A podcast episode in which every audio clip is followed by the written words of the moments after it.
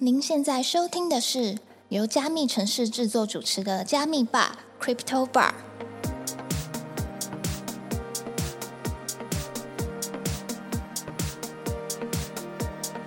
Hello，我是今天的 bartender Ronnie。本节目是由专注 NFT GameFi 赛道的区块链媒体加密城市制作，在加密城市官网上每天会更新六到八则币圈新闻，欢迎点击资讯栏的连接，follow 加密城市的官网与社群平台哦。今天跟我们一起 Q 的来宾，他有超过十年领导品牌的营销经验，曾领导规模数十亿的品牌进入亚洲市场。现在就让我们欢迎 S 姐。Hello，耶谢谢 Ronnie 的邀请。好哦、那我们请 S 姐可以先帮我们简单的自我介绍一下吗？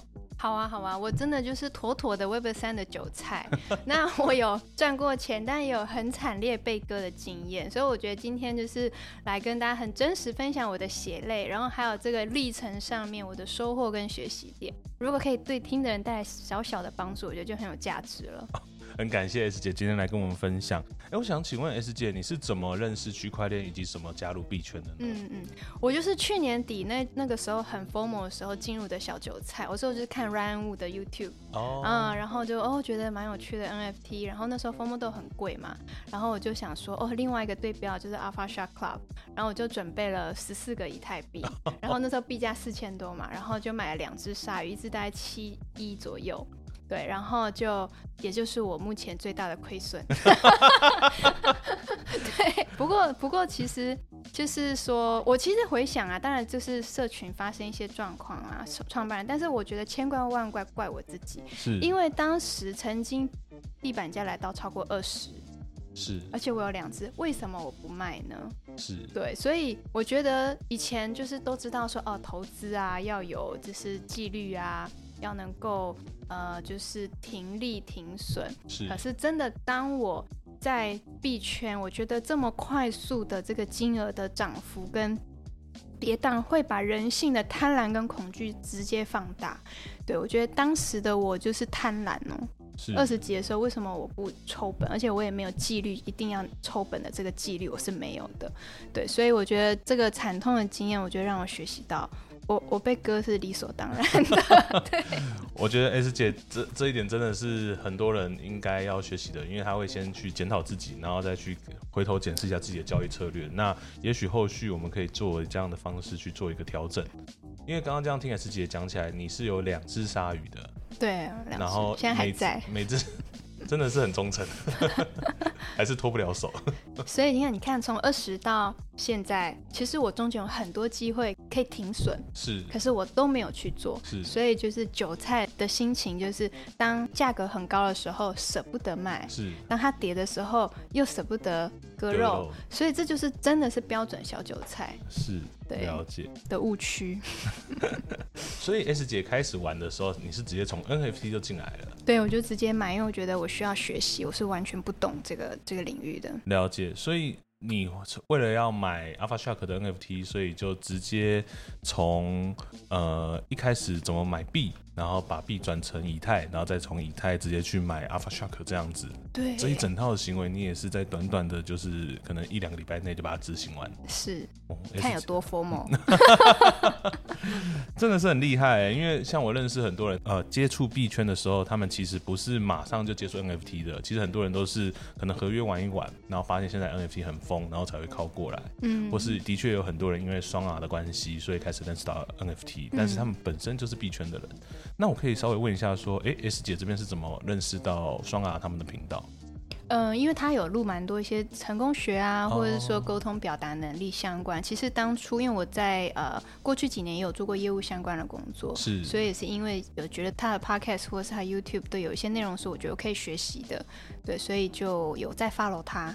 了解，所以是透过他们平常的一些节目，然后去认识到他们。对对对对对好，那这样子说来，就是 S 姐目前最大亏损是鲨鱼嘛？对对，那除了鲨鱼之外，你有印象深刻其他的 NFT 吗？因为刚刚听到说你其实有赔有赚嘛，嗯，那可以跟我们分嗯。嗯享一些，就是哎、诶也许你有赚钱的 NFT，或是你在这些交易过程当中你很有经验的 NFT。好啊，好啊，我觉得呃，获利的部分的话，像比较有代表性，像是哥吉拉，哦还有 Azuki。哦那时候哥吉拉我也是在 Alpha Shot 里面知道这个项目，那时候入场的时候是一个以太币。哦，那我九的时候就跑了。哦那呃，Azuki 那时候我也是在 Alpha Shot 里面知道的。我三的时候进场，是然后九的时候跑，所以我也是自我反省，这两个项目都有到过二十，为什么我报不到二十？对不对？为什么我我我九我就跑了？是，那我就发现，其实当时的我，嗯，对于项目并没有自己进出场，自己属于自己的思维跟策略。我就看到价格的浮动，我就会紧张，然后我就觉得啊，有赚了就走了。可是那时候我们群里面有个很厉害交易的达人，就是 Benson 大大。我有时候有一次听他分享，我就豁然开朗。他是属于动能交易者，所以他会看，就是当二级市场其实有那个动能，呃，一挂单马上有人接，其实就表示其实他这个状态，这个动能还在，是不一定要先下车。我就回顾那时候格吉拉，真的我一挂单就被卖掉了。其实现在的我，我可能就会呃观察，当价格波动，我就发现第一是这是正常的，在 NFT 市场价格波动是正常。第二个我会去看它的，就是那时候我也不懂，去看这些工具，会看它工具，去看诶它目前挂单的量，那目前就是接的状况是怎么样，然后再去评估我到底要不要再持有。对，了解，所以我觉得这两个就是虽然有获利，但是都没有吃吃到大钱。了解，对对对。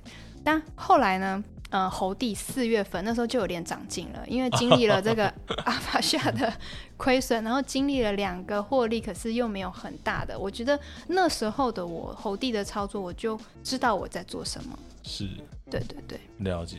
哎，这边我们可以稍微说一下，就是其实哥吉拉在一以太的时候，那是非常非常早期的时候，嗯，那个可能是在整个 NFT 热潮才刚起来的时候，对，这时候 S 九进场，因为我印象中，其实当时群内有人用八还九以太的时候接哥吉拉的时候，其实大家有一阵讨论说你是不是接太高了，嗯，因为大家都觉得哥吉拉可能上不太去了，嗯。所以老实说，我觉得 S 姐那时候离开也没有太大的问题，嗯，因为当时大嗯家情绪其实就觉得哥吉拉差不多能摸到十几台就要偷笑了。嗯，但是我觉得这也是回到创办人本身，因为他们创办人也很拼，所以让哥吉拉一路就是到现在的规模。嗯嗯，那嗯阿兹 k 的部分也是，阿兹 k 的部分它是整个团队它本身的营运策略，还有它呈现出来的内容，会让人觉得他们是一个非常有价值的团队，所以大家会愿意用更多的资金去投入他们。嗯那我想要请问一下，就是而且你刚刚讲到说，平常在交易的时候，就是会看一下他们目前的状况嘛？那有的人会看数字，那你会看背后的团队吗？我觉得一定会看。对对对，就是其实我觉得 NFT 让我们这些平凡小散户有点像天使投资人。哦，是，其实你买了它 NFT，某种程度你也是它的股东。没错，其实因为 NFT 让我们这些平凡人有那种 ownership 的感觉，我不只是社群的成员，某种程度我这个社群的好跟坏与我利益息息相关。是，对，所以一定会就是像一般创投要看什么东西，通常是看团队，团队是最重要的、最核心的。所以这两者的团队，你怎么会觉得说，就是他们可能是到十就差不多了？是因为当时市场情绪是觉得说这个已经差不多摸到天花板了吗？还是说你有什么其他的考量？嗯，哥吉拉因为我自己在里面，然后呃，觉得说这是一个充满热情的团队，但那时候比较是呃上一个人在主导。哦那我就想说，那他这样的一个发展性，或者他提供给我的价值，比较是抽奖啊。我我我觉得可能我也没有真的在核心里面去参与，以我自己在社群里面的观察，可能我觉得这是一个。可能它的价值大概到这里，是。可是后来，因为我们呃 Alpha Shine 里面像 PCL，它就是他们议会的成员，他就很了解。他们现在也推出了这个 Evolve 这个新的项目。是其实他们只呃上上上上个月又去纽约参加 NFT 的展，然后我就问他说，到底现在哥吉拉的团队是怎么样？因为我发现他们其实已经成立了公司，感觉是真的很有结构组织，有十几个全职的人在经营。是然后他就说，其实人才都在社群里，其实社群里面有一些真的在 Web Two 里面很有经验，然后有管理能力的人起来带领这个团队。那上海是负责对外，但是真正去带领管理团队的，其实是真正社群里面很有经验，可能稍微年长一点的的人才，然后可以吸引带动这么多人全职的投入。那当然，他们因为有些口碑，他们已经有稳定的收入，做顾问啊，各方面的，对，所以我觉得这种就是资讯差，就是财富差，对不对？其实有时候你你在外围，即使你已经在社群里的，但是你不在核心的团队里面，你得到的讯息就会比较少。是可是这种资讯是可遇不可求，有可能你是事后才会知道。是所以我还是很认同 Benson 大大讲，就是对我们投资来讲，就是看懂能是最直接当下市场的状况。哎，那这边刚刚讲到哥吉拉部分，那在阿 Zuki 的部分呢，你有什么样的观察？我觉得 Azuki 真的是少数 Web 三项目里面，除了 BAYC Yoga Lab 不用讲，是当在它黑历史出爆出来之前，呃，真正有品牌思维的项目。哦是我觉得品牌，尤其等下如果讲到 Solana 也可以提到这个，我觉得品牌绝对不是设计啊、风格啊这种比较表象的视觉的东西。我觉得真正对品牌有理解的团队，他们一定知道这个项目是要有自己的主张、自己的立场、自己的价值观。是然后，如果你把品牌想象成一个人，你会很清楚知道这个品牌他会做什么事，他不会做什么事。那我觉得当时的阿朱 k 是有这样的思维的、跟能力、跟愿景的，所以也的确吸引了很多的人会愿意追随。谢谢 S 姐的分享。那我这边想要稍微聊一下 Solana 的部分，因为像我们平常在鲨鱼在大家讨论的时候，其实 S 姐这边有提供非常多 Solana 的一些情报。那我想要问一下 S 姐怎么会开始研究 Solana 呢？嗯嗯嗯，因为呢，就是我们四月后递完之后，基本上以太没有什么项目可以玩的。然后那时候币价要开始跌，所以那时候以太玩家，我观察大概除了躺平以外，还有在市场活跃，大概就几条路，一个就是艺术类型，所以那时候 Art Blocks 上生成艺术又有一批红利嘛，然后 Tezos 上的艺术家也有吃到一批，然后再就是 Solana，然后再就是现在的土狗流。是对，那我那时候就想想，我对艺术没有概 念，我就学 Solana。那我也想说，既然我都在 Web 三了，我过去是学习投资，那我希望也可以实际去做 collab 这件事情。是对我就是当做给自己一个新的挑战，然后我也就谈了十五个项目吧。哦，那我觉得就是主要其实初心是想给自己一些学习跟挑战是。那这样接触他们过程当中，我觉得呃那时候大家都一直喊说希望有 Solana 之夏，有没有 Solana 之夏？但是现在的夏天就是很凄惨。那到底为什么呢？我自己总结了一下，其实当初他们比较有代表性 Hype 的项目就 OK Bear，是它背后就是那个 Open DAO Club 七二一背后的团队。是他们做的。那其实很多以太的玩家都觉得，是不是时光机理论？我如果现在我可以埋伏 Solana 的顶部项目，我是不是之后又可以像 Yoga Lab 一样，哎，再起来一波？所以那时候它的地板是快速的拉升，然后。呃，另外，真正 Solana 原生态的顶部的项目叫 D Guts，对，那时候 OK Bear 差点都要超越 D Guts 了，但是现在呢，八月我回去看 OK Bear 已经缩水三分之二了，原本两百多的时候，现在是六十几，但是呢，D Guts 从两百多又涨到三百二十几，哦所以我觉得还先拉回来好，就是说为什么 Solana 后来项目没有如预期的起来，主要是因为除了 OK Bear，还有一开始的 Triple App 有吃到一些红利，它后面几个。很有热度的项目，追踪人数十万、二十万、三十万的项目，都是发一万张或八千张。可是 SO 本身生态没有这么多人，然后以太接盘的也没有那么多人，然后再加上 SO 的币价跟以太币价落差太大了，几十倍，所以就是说，当它的量一大，肉没有想象中的多的时候，就成为一个负面循环。那些就逐利的玩家就会想说，嗯，搞半天没什么肉吃就算了就离，开了。对，就会变成后面热度很高的项目反而不如预期。我觉得是当时是这样，然后后来又又遇到六月大跌，是对，整个就遇到熊市就冷掉了，就整个就直接消失了。也不知道消失啊，就是他们还是有他们原生态的人在玩，但是就真的不如预期了。还是有一些对 Solana 很有信仰的人，对对就持续在做这方面的耕耘。嗯嗯，那嗯 S 姐，你这样子看 Solana，它跟我们常讲的 ETH 两者之间，他们的优势跟劣势，你会怎么去看他们？优势劣势啊，我觉得其实整个 NFT 市场现在不管 Solana 或以太都会经历一个从量变到质变的过程。是因为之前就是大家就是仿盘仿盘啊，然后咯咯咯啊，大概就是这样的一个套路吧。是但是我觉得现在都在经历一些质变的过程。那 Solana 的好处是它因为币价低，当然门槛低，但是也因为币价低，所以它的肉也没有那么多。然后，但是它好处是它手续费比较低。是，但是我觉得整体来看两边的项目，我觉得 Solana 真正愿意做事的项目，其实是很愿意去做创新跟尝试。是如果真的现在想要做项目的人，你在以太如果看不到一些新的东西，我会非常建议看一下 Solana 的项目。我觉得他们都会有一些新的尝试。我可以举个例子，就是因为也是因为这次我就回去再看一下索拉纳的项目，我觉得其中他们现在稳稳的蓝筹就是 D Guts，真的是有很多值得学习的地方。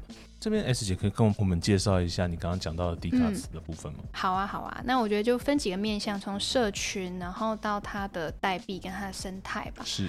那社群的部分，因为我觉得 D 卡词是真正的去年第三、第四季就出来的这个索纳原生态，所以很多兽上面的名人、兽链的创办人什么都是他们的 member。那我觉得他们有一个很特别的一一件事情，就是他们觉得只要一个社群有一个发的，就对整个社群会有影响。是。而且很有可能造成连锁反应，其实对于要建造一个积极正向的社群，会是有很大的伤害。所以他们就设计了一个还蛮有趣，就是直手税，就是三十三点三趴。如果有谁低于地板价卖的话，要。克三十三点三帕的自手税，所以在一开始这个智能合约出来了，就是对他们的地板就是一个很好的一个维护。是，当然后续现在他们已经取消，因为种种的原因，但是这已经变成他们的共识跟社群的迷因。你现在回去看他的推特，你你还在看到三十三点三，就是某种程度这就是一种社群的迷因跟共识了。是了解。对，那当然如果只是迷因跟共识，在熊市也会被砸，这支撑还不够。对，那他他到底做对了什么？我就很好奇，我就开始去看，然后就发现说，其实他们当然跟 B A Y C 一样，他们也有发币，他们叫 Dust 币，就是灰尘币。那这灰尘币呢，它有什么样的一些应用跟运用场景跟玩法？就是呃，除了我们知道的白单购买啊，然后一些抽奖的一些资格啊，我觉得他们是很会玩联名的，在 Web Two、Web 三的一些名人会跟 D Guards 社群做联名，然后会设计一些唯一限量一个的。单独为这联名设计的头像，所以他们会有些荷兰拍卖去竞标，所以有一些很夸张的天文数成一万五千个 Dust 币，然后可以买到那个独一无二的头像。他们会定期做这件事情，然后他们的抽奖也不会是一些很普通，是真正可能就一件的 D Guts 的 Hoodies。T 恤或者他们一些 merch，就是一些周边商品，或者鞋子，就是你会真的知道他们用心的在做这件事情。可是这些也老师也是在我们的想象范围内，大概 Web 三都这样玩。我觉得比较酷的是，他们今年五月，他们用了岛的资金买了澳洲一个篮球队，买下来。其实他跟 BYC 的。创新又不一样，B Y C 因为它品牌很大，它是跟很多 Two 的品牌是直接做联名。是，可是呃 d c a s 他们是做的层次不一样，深度不一样，他直接买下一个球队，那他等于拥有这球队 I P，然后呢，他也可以参与球队的管理跟治理，甚至可以参与整个球队销售门票的分润。而且这两个 IP 可以怎么样？等于对 D Gas 来讲，它就 reach 到新的一个群体了，就是篮球的群体，让这扩大品牌影响力。那篮球也是有机会可以再拓增它在元宇宙上面的影响力，所以就是互利共生。所以我觉得还蛮值得关注它后续的一些动作的。了解，我刚刚听起来有一点蛮有趣的，就是他们会发币，但他们发币这件事情，他们不是就是让这个币让大家去交易，而是他为这个币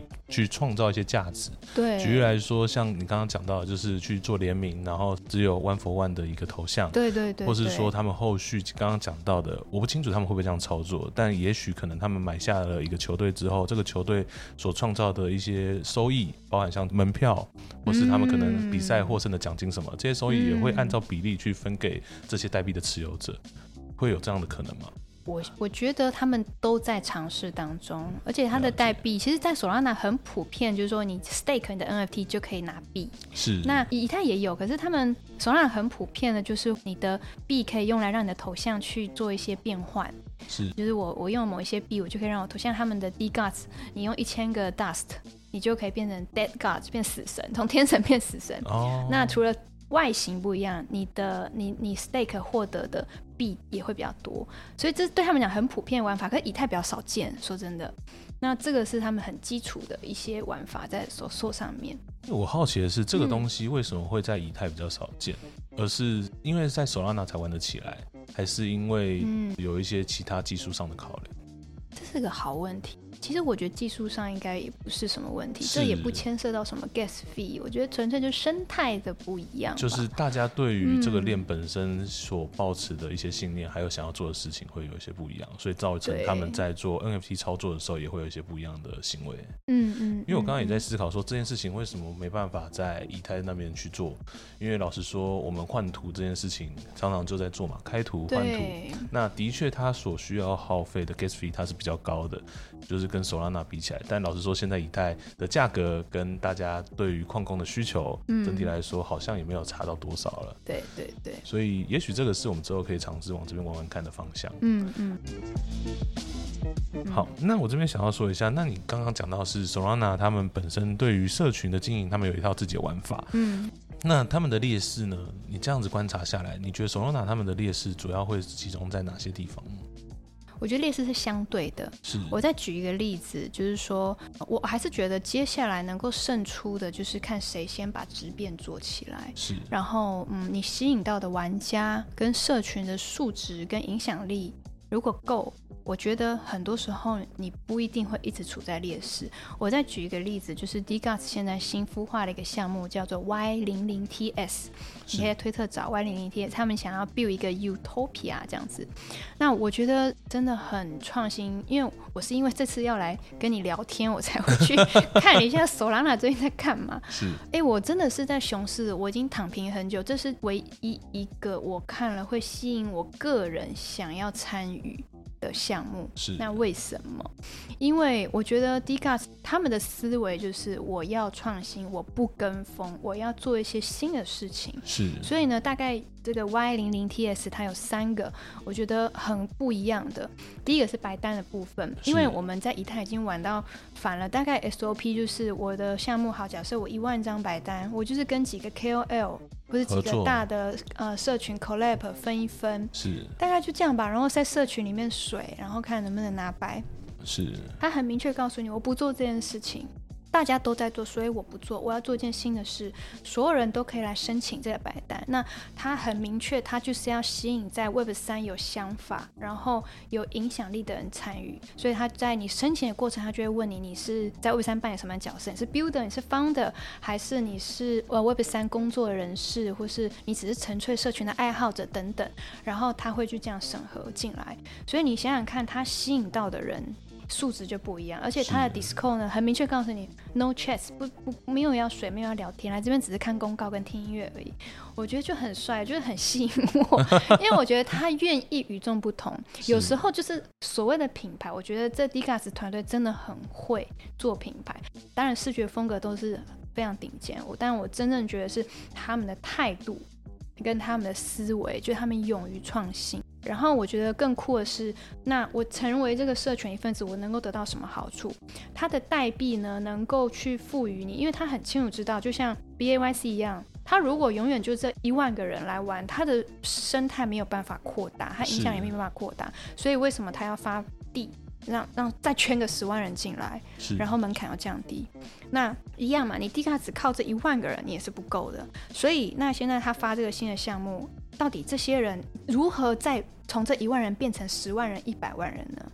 所以呢，你只要一样是 stake 你的这个 Y 零零 TS 的这个 NFT，你就会得到一个算是 token 吧。那这个 token 是某种程度代表一种授权，你可以去改变你头像的 trait，就这个特征，是你可以自己创作，而它让你可以去，你可以销售，所以你是不是就会有收益？是而且它允许你可以拥有自己的 sub community。如果我这一万个里面，哎，我跟 Ronnie 都很喜欢吃麦当劳，我们都来搞一个麦当劳小社群好了。那我们所有的头像可能都有麦当劳的这些东西，那我们其实就可以搞一个自己的社群。然后呢，你的所有的这些 trade 都可以销售，而且它允许你自己成立自己的品牌。如果我们玩的很起来，玩到很嗨，我们甚至可以开自己的餐厅，我们甚至可以就是出自己的饮料，甚至成为自己的服饰品牌。它允许你做这件事，所以参与者有利可图，社群有利可图，然后重点是这一群人因为很 active，帮你的品牌辐射出去，reach 到更多人，在现实生活或者在 Web 三里面的人。所以我觉得，当然他也知道这是全新的尝试，不一定一次会成功。可是我觉得他有这种创新的想法，我觉得就会很吸引我，我就会觉得我想要参与，就是做不一样事情的团队。因为我刚刚最前面听的时候，我其实有一个很大的疑惑，就是我觉得他透过筛选的方式去选出一些就是有质量的社群成员，我觉得这是非常好的行为。对，但是他凭什么？就是他为什么要有什么样的诱因可以吸引到这些有质量的人愿意靠过来？因为像我们之前，我们都知道 Alpha Shark 他在早期的时候是凭着他有所谓的机器人，那凭着所谓他们的科学家，透过他们本身的硬实力，然后让我们愿意花更多的金钱去进去。所以，我刚刚这样听下来的时候，我其实，在前面的时候，我有一个很大的问题，就是他们凭什么吸引到这些人？但其实 S 姐后面就帮我补充到，说他们其实后面有一个更大的计划，而这个计划你可以感受到，就是它可以让进来的人在你这边有一个办法去获利。它给我感觉就很像是一家大型的百货公司，然后你可以在里面开店，嗯，对，然后你可以在里面去做一些销售，甚至有点像是啊，我们平常在讲的，我不知道 S 姐有没有玩过白边恰吉。可能没听过，OK。对，就是我游戏白痴。没事没事，白边恰吉它是一款就是很老牌的游戏。那它的特色在于说，它允许玩家去创作你的角色造型，然后创造出来的角色造型，你可以卖给玩家。当然，玩家在这个游戏之间的交易或是在创造造型，我觉得它的金额其实不是重点，重点是玩家的想象力。嗯，那玩家的想象力其实很丰富的，所以就会变成说。有一些东西是创作者都没想过的东西，或是没想都没想过的东西，都会在玩家的这边创作里面可以看到。那我觉得这件事情在刚刚提到的 Y 零零 TX 这边好像可以看得到这样的未来，就是今天我提供这样子的环境，让这群有能量的创作者进来去做这些创作，而这些创作也许可以去创造更大不一样的可能性，包含可能他成立自己的品牌，不管是线上线下的。那再加上他们可能本身背后就已经有一个很强。强大的团队在支撑了，嗯，那这件事情也许就有办法搞得起来。对对对。但我们好像还是没有讲到 Solana 的历史，我们都在讲劣势。当然，我觉得现在就是它的确呃不适合，不是大家关注的重点。是。对对对，就可能他的关注度不会像以太一样这么高，嗯嗯嗯，但是很喜欢 Solana 的，可能就会对于这件事情有一个更深的向心力嘛。但我觉得关注这件事情，其实就是你创造价值，你就会吸引关注。所以我一直觉得这都是相对的。哦，是对，因为现在 Web 三很早，谁谁谁先谁后，现在还很难讲。是对，所以我一直觉得，如果以太没有一些真正愿意创造价值的项目，我觉得它。可是他还是会是老大啦，因为毕竟所有 Web Two 首选还是以太，基本上他还是会永远的龙头跟老大。但是我觉得其他链上面，我觉得就是看还是回到人，你能不能吸引到有质量、有想法、有有有影响力的人？我觉得这样子的链有才有可能胜出。了解。我们刚刚讲了那么多关于 Solana 的消消息，我听说 S 姐最近正在往 Web 三这边寻找一些就业机会。嗯嗯。那我想要请 S 姐可以帮我们分享一下，目前你自己观察在币圈的整个就业环境，不管是台湾，然后新加坡，甚至在中国部分，或是可能一些欧美地区，你是怎么看的呢？或是你在这寻找的过程当中，你有发现到一些整体环境的变化？OK。我的话就是因为就是亏损太多，现在回回去 work five 回血。对对对，那老实说，因为我我过去六年生了三个小孩，我本来就想说，因为我老三现在呃今年六月满两岁，我本来就想要回去职场了。那我也其实也没有很受限，我一定要做什么样的工作。但是我觉得很感谢这个 Web 三的旅程，让我除了 Web two 的工作，我也可以。开始了解 Web 三的可能性。是。那我谈了很多之后，我觉得我越来越知道自己要什么。所以我觉得任何的工作的找寻还是回归到自己，就是自己要什么。那我知道我想要一个国际化的团队，会能够吸引我。然后我希望有很大的发展的潜力。是。对。那这两个是最核心。然后当然，与八觉的话，老实说，Web 三的公公司会比较有钱。是，这是很现实的问题。是对，所以我现在基本上就是蛮明确会在 Web 三。那 Web 三的话有几个管道，如果想要对 Web 三有兴趣的话，如果是 GameFi、DeFi、Crypto 相关的，通常这样的职缺就还是在传统 LinkedIn 上面啊，或是在呃 Web 三的求职平台，就是叫 Crypto Currency Jobs，这 Google 一下就可以看得到。是对，那基本上就是一个礼拜都有几百个。工作机会。这么多吗？对对对，当然有很多是呃工程师类的。是。那如果你是像我是做 branding marketing 或是做 BD，其实也非常的多。我其实是蛮鼓励，如果大家不排斥了解 Web 三的机会，你就开始投，因为这就是概率原则。你投的多，就会有人找你面试。那你面试的过程当中，你就可以更了解这个产业需要什么。然后我觉得累积经验是对，不用设限嘛，你会知道自己的强项跟弱项在哪里。然后我觉得是很值得的，因为你可以理解不同团队不同的思维。对，那我自己有谈过台湾的公司、香港的公司、新加坡的公司、大陆的公司、迪拜的公司、德国公司、英国的公司，其实真的是谈过蛮多的。我觉得，嗯，重点还是回归到自己要什么，因为通常就是两个有钱的公司不一定有 sense。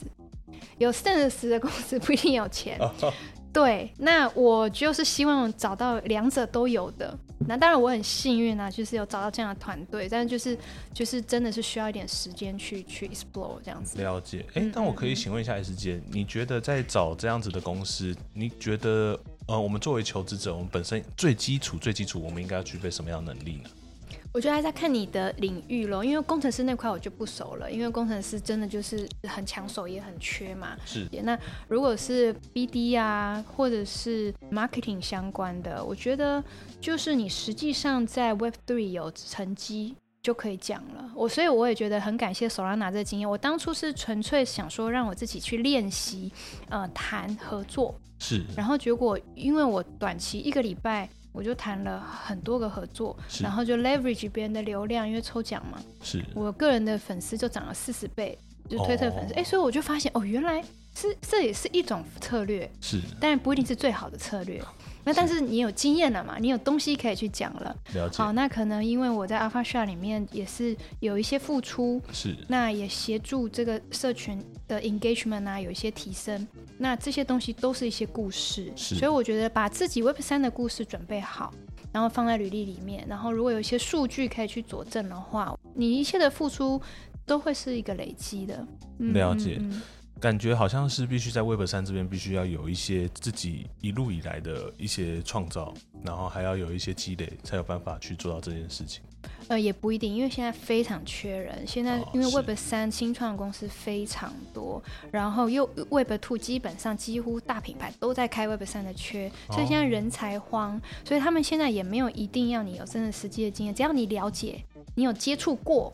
基本上其实都可以了，尤其像 BD 这种不太需要你真正一定要，因为你只要有好的沟通、商务谈判的能力啊，然后你了解这个业界的生态，很多东西都可以学的。所以我觉得 BD 进入障碍超低，真的可以去玩一下，而且薪水又蛮高的。对，哎，那这样子我想要好奇问一下，说这样听起来 S 姐应该是在欧美上边的项目？没有，后来我自己了解我自己，我觉得也不一定是欧美或哪里比较好，后来是跟香港公司合作。是，对。那这样子的话，是不是？语文能力的部分，我们的英文就会变成非常的重要。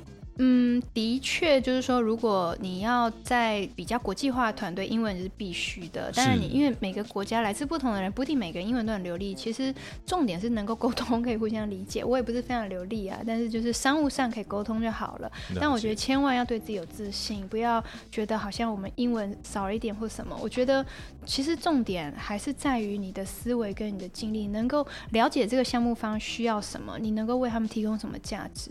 对，那当然台湾为三公司机会也非常多，我觉得也也也是很好的一个入门。哦，那我这边有两个问题想要问 S 姐，就是你聊了那么多公司的话，你怎么看台湾目前的整体的 Web 三的整个状况？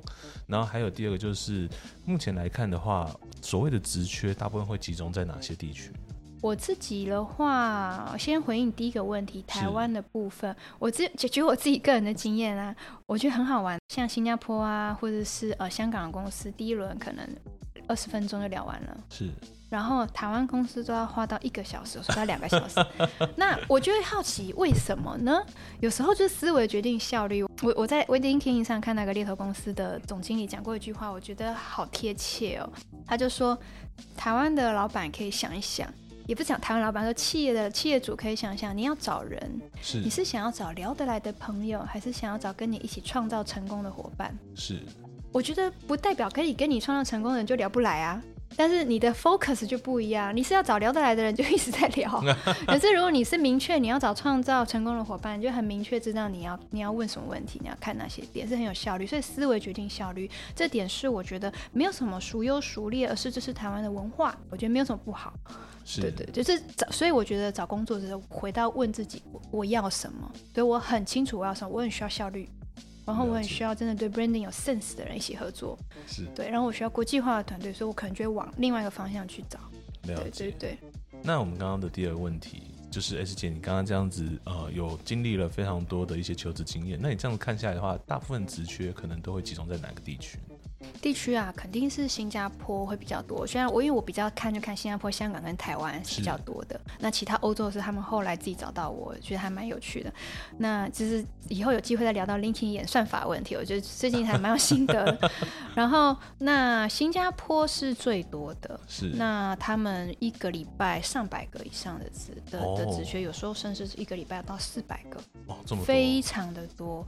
然后，因为现在香港毕竟有一些，像去年香港人口净流出一点七趴，十几万人离开。哦那为什么现在台湾人还是有些优势？因为香港人缺工，而 Web 三香港有很多很强的公司，很大的公司，只是他们很缺人，也在找人，所以反而这时候台湾人稍微比较有机会被看到。因为他们很厉害的人都跑走了，不好意思这样讲，也不能讲说留下来没有能力，而是就是他的确人才是一个外移的状况。是对对对，那 Web 三的好处是它某种程度是可以支援 remote 或是 hybrid。对对对，所以 Web 三其实呃，就在家工作这件事情，就是只要是在 Web 三的话，通常接受度应该都是会比较大一点的，嗯因为可能整个团队本身就是在世世界各地。是的，可是我自己以前的工作经验是，嗯通常在家工作的话，大家的效率可能会不如过去可能大家坐办公室这么来的积极。嗯那 S 姐嗯刚刚讲到说你很注重效率这件事情嘛，嗯那你在面试过程中，你怎么去判断这个团队有办法达到我们刚刚讲第一个就是效率这件事情？嗯嗯因为我们面试的时间就很短嘛。是那这件这种有没有办法在很短的时间之内我们去确认这件事情？然后第二件事情是，呃，我想要知道这个团队相关的背景，除了刚刚讲到 linking 之外之外，我还有什么方法可以去知道这个团队？呃，如果是效率的话，我觉得还是要回归到这个团队或者跟你共事以后，你的主管是什么样的一个 training 嘛？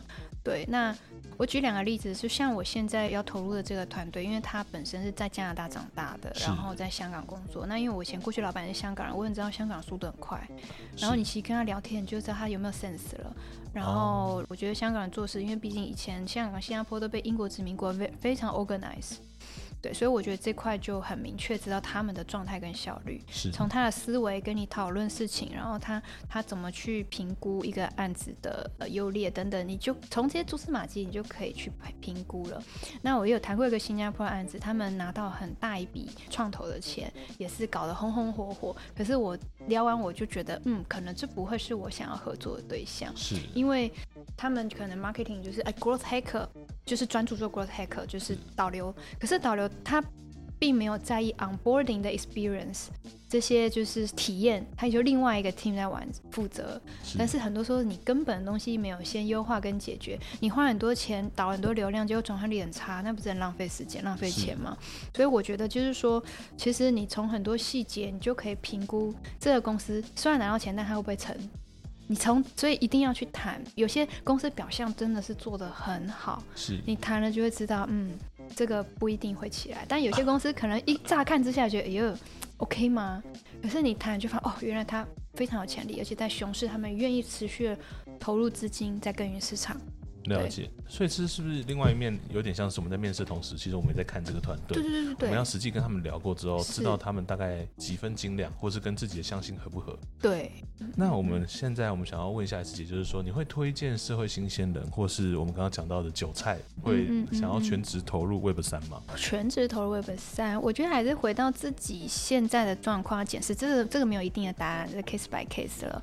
了，那呃，如果是呃真正是还不是很了我觉得就是在熊市的时候，就是先累积资金嘛，然后实际有经验，实际去参与，去买币也好，买 NFT 也好，你真的有经验了，你才会有真的赔过钱啦，或者 你才真的会知道。然后可是重点就是那个资产的管理啦，就是是嗯，你不要用你你会影响你生活的这个钱，对对，然后去学习。但如果你是像二十四岁，像 Crypto Wilson，他像这样子，他已经一个晚上赚几百万，他一个一个晚上就是我一年有没有？然后所以所以他二十三岁，二十三岁，所以那这种人他还他来上班干嘛？除非他是来交朋友、哦来学是习。对对对，那像我，所以我自我检讨，你看我到中年妇女了，我还这边 work five 就觉得自己很弱，但是觉得向他看齐，希望自己接下来五到十年可以长长进一点这样子。哎、对可是 S 姐，我这边想要稍微说一下，上次跟威尔森聊的时候，他其实嗯也是会有点担心，就是说，因为现在 Web 三他这样的履历，他好像没办法跟 Web Two 的企业主解释。